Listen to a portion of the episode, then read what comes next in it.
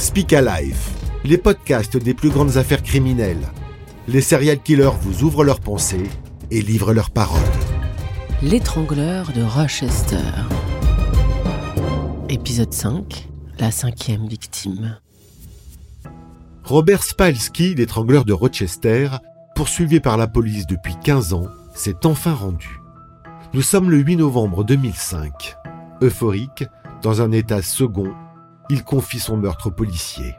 Il vient d'assassiner une très bonne amie en cédant à une pulsion. Il a décidé de mettre un terme à cette folie. Il est 10 heures du matin quand il pousse les portes du commissariat. Cet homme étrange, euphorique, dans un état second, avoue son meurtre. Les policiers de la brigade des homicides partent sur les lieux du crime pour mener l'enquête. Quand ils découvrent le corps, les policiers estiment que le meurtre a eu lieu trois ou quatre jours auparavant. Je l'ai tué avec un marteau, d'un seul coup. Elle ne s'en est même pas rendue compte. Je n'ai pas pu m'empêcher de la tuer. Je le voulais pas, je l'avais pas cherché. Je l'aimais. Elle me manque. Avec le crack que j'ai pris, j'ai entendu des voix dans ma tête qui me disaient Tu l'as, tu l'as. J'étais comme possédé. Je pouvais pas m'arrêter.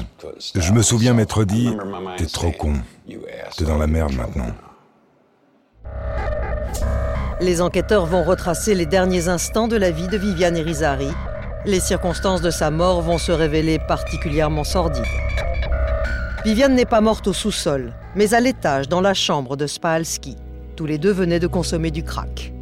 Il est visiblement devenu comme fou, il a disjoncté. Il dit qu'elle lui est apparue comme un démon. Il a ramassé un objet lourd et l'a frappé violemment à la tête. Elle s'est effondrée. Je me suis vu la frapper. En un seul coup, elle était dans le coma, comme morte. Mais à cet instant, Viviane est toujours vivante. Au bout de quelques minutes d'agonie, Robert Spalski s'en aperçoit.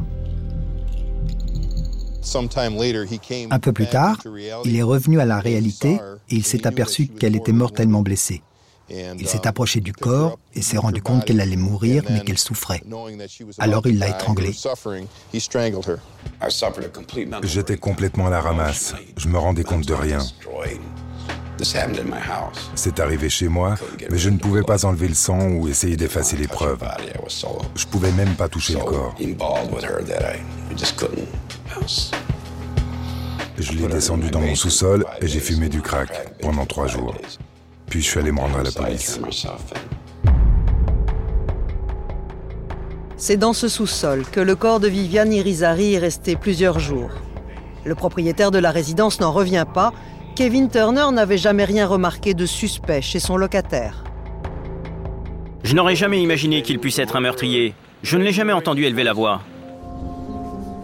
Ce jour-là, la police tient donc un meurtrier dans ses locaux. Et le comportement de Robert Spalski intrigue particulièrement l'officier Glenn Wither. L'enquêteur décide de poursuivre son interrogatoire. Une question notamment le préoccupe. Pourquoi l'assassin de Viviane Irizarry a-t-il choisi de se rendre? Je me suis pas rendu parce que je venais de tuer quelqu'un, mais quand c'est arrivé, les voix me parlaient tellement fort. Je voulais tuer mes amis, je voulais tuer leurs enfants. Je voulais prendre des gens dans la rue, les tuer et les mettre dans ma chambre d'amis. Je voulais tuer et tuer encore. J'étais complètement perdu. Je pouvais plus faire partie de la société. L'idée de commettre des meurtres me rendait fou. Le meurtre de Viviane, sa meilleure amie, sa quatrième victime a donc été celui de trop pour Spalski. Celui après lequel il s'est rendu compte que jamais il ne parviendrait à vaincre ses démons intérieurs. Dans les locaux de la police de Rochester, le tueur passe donc aux aveux. Il reconnaît les meurtres de Viviane Irizarry, Maureen Armstrong, Adrian Berger et Charles Grandet. Après dix heures d'interrogatoire, le lieutenant Glenn Wither découvre qu'il n'a pas arrêté ce jour-là un simple meurtrier, mais un tueur en série. C'est toujours une satisfaction d'obtenir les aveux d'un meurtrier. Mais là, obtenir des aveux sur quatre meurtres, ça n'arrive qu'une fois dans votre vie. L'annonce de l'arrestation de l'étrangleur de Rochester est un événement. Les chaînes de télé relaient l'information. Spahalski était bien connu des services de police. Il était suspecté d'au moins deux autres meurtres. Pour tous, c'est un coup de théâtre. En se rendant ce jour-là de son plein gré, Robert Spalski met fin à une longue traque. Près de 15 années d'attente pour tous ceux dont les proches ont croisé la route du meurtrier. Le tueur en série est désormais sous les verrous. Rose, la sœur de l'une de ses victimes, n'osait plus y croire. C'est comme se prendre un train à pleine vitesse. Ces choses-là n'arrivent pas. Je pleurais, je riais. C'était pour moi comme une sorte de... J'aimerais dire un miracle, mais c'est censé être une bonne nouvelle. Je me demandais comment ça avait pu arriver. Aujourd'hui, ça continue de me surprendre, parce que d'ordinaire, les tueurs en série n'avouent jamais. Le procès du tueur en série de Rochester se tient un an plus tard. Pour la justice, c'est une formalité. L'accusé s'est rendu et il a avoué ses quatre meurtres. Je ne me souviens pas de mon procès. Je sais que j'y suis allé, mais j'ai tout effacé de ma mémoire. Je n'ai aucun souvenir. J'aurais aimé qu'il y ait encore la peine de mort. Vraiment. J'aurais aimé être exécuté, mais ils ont préféré que je souffre dans ce purgatoire. J'aurais aimé être condamné à mort. La peine de mort n'est pas en vigueur dans l'État de New York. Robert Spalski est condamné à 100 ans de prison. Rose est présente ce jour-là. Comme tous les proches des victimes, elle aura attendu longtemps pour que l'assassin de son frère soit enfin condamné. Quand ils ont prononcé le verdict, à partir du moment où ils l'ont déclaré coupable, que le jury l'a annoncé, c'était incroyable. Coupable, coupable, coupable, coupable. Je me suis dit, ouais, c'était incroyable. J'étais encore choquée quand je suis sortie. J'ai eu une nuée de caméras autour de moi.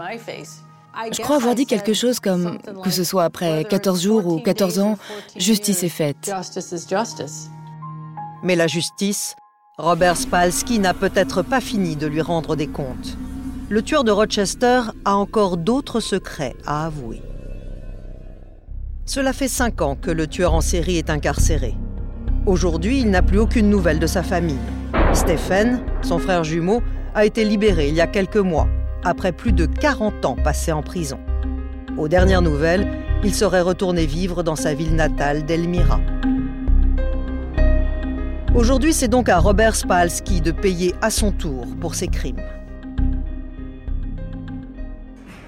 Assumer ses responsabilités, c'est ce que je paye.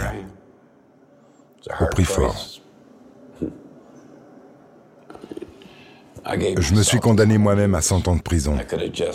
Si j'avais eu l'esprit clair, j'aurais avoué uniquement le dernier meurtre. J'aurais eu peut-être 15 ans de prison pour meurtre et il n'aurait rien pu prouver pour les autres. Mais j'étais complètement à la masse, mentalement détruit. Je me suis envoyé en prison. Je me suis donné 100 ans. Je me suis infligé ça et c'est une bonne chose car maintenant vous êtes tous en sécurité. Chacun de vous. Mais Robert Spalski a-t-il tout dit? À la police de Rochester, le détective Glenn Wither n'en est pas convaincu.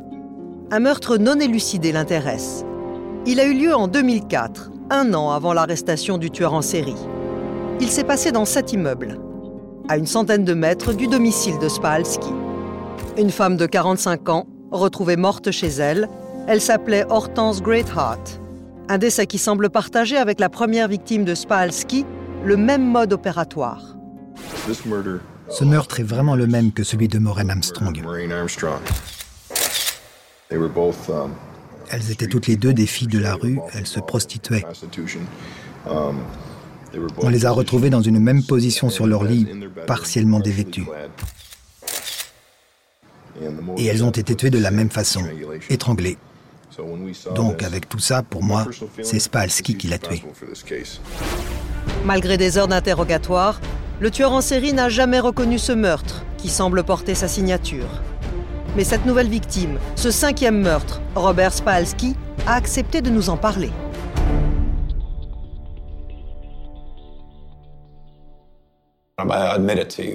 Avoue, je peux vous le dire, j'ai tué cinq fois. La police a des doutes, mais je leur ai jamais avoué.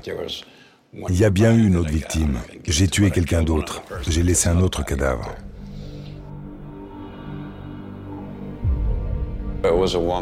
C'était une femme que je connaissais et qui habitait tout près de chez moi. Je l'ai étranglée aussi. Je le voulais pas, mais c'est comme ça. Je l'ai tuée.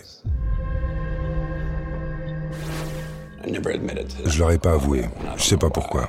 Peut-être que je voulais pas être considéré encore plus comme un monstre.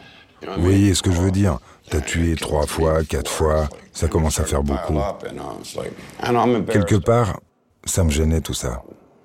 Je veux pas retourner au tribunal pour un nouveau meurtre. J'ai déjà pris 100 ans, ça ne peut pas être pire.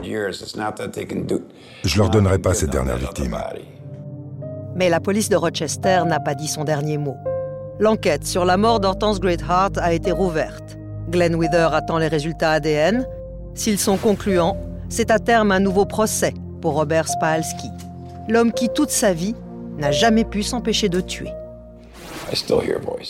J'entends toujours des voix. Je suis sous traitement, mais les voix sont toujours là. Juste là. C'est comme de vous parler là. Dans une minute, je pourrais vous tuer. J'y peux rien. Ça n'a rien de personnel. Ça peut arriver. Je suis incapable de me contrôler. Si je pouvais, je tuerais encore. Et je pense qu'il y a plein de tueurs en série en liberté dans nos pays et ils sont incapables de se contrôler. Et le plus effrayant, on ne sait jamais à quoi ressemble un tueur en série. Il vous sourit, vous serre la main, vous poignarde à mort et repart d'où il vient. Vous voyez? C'est effrayant. Effrayant.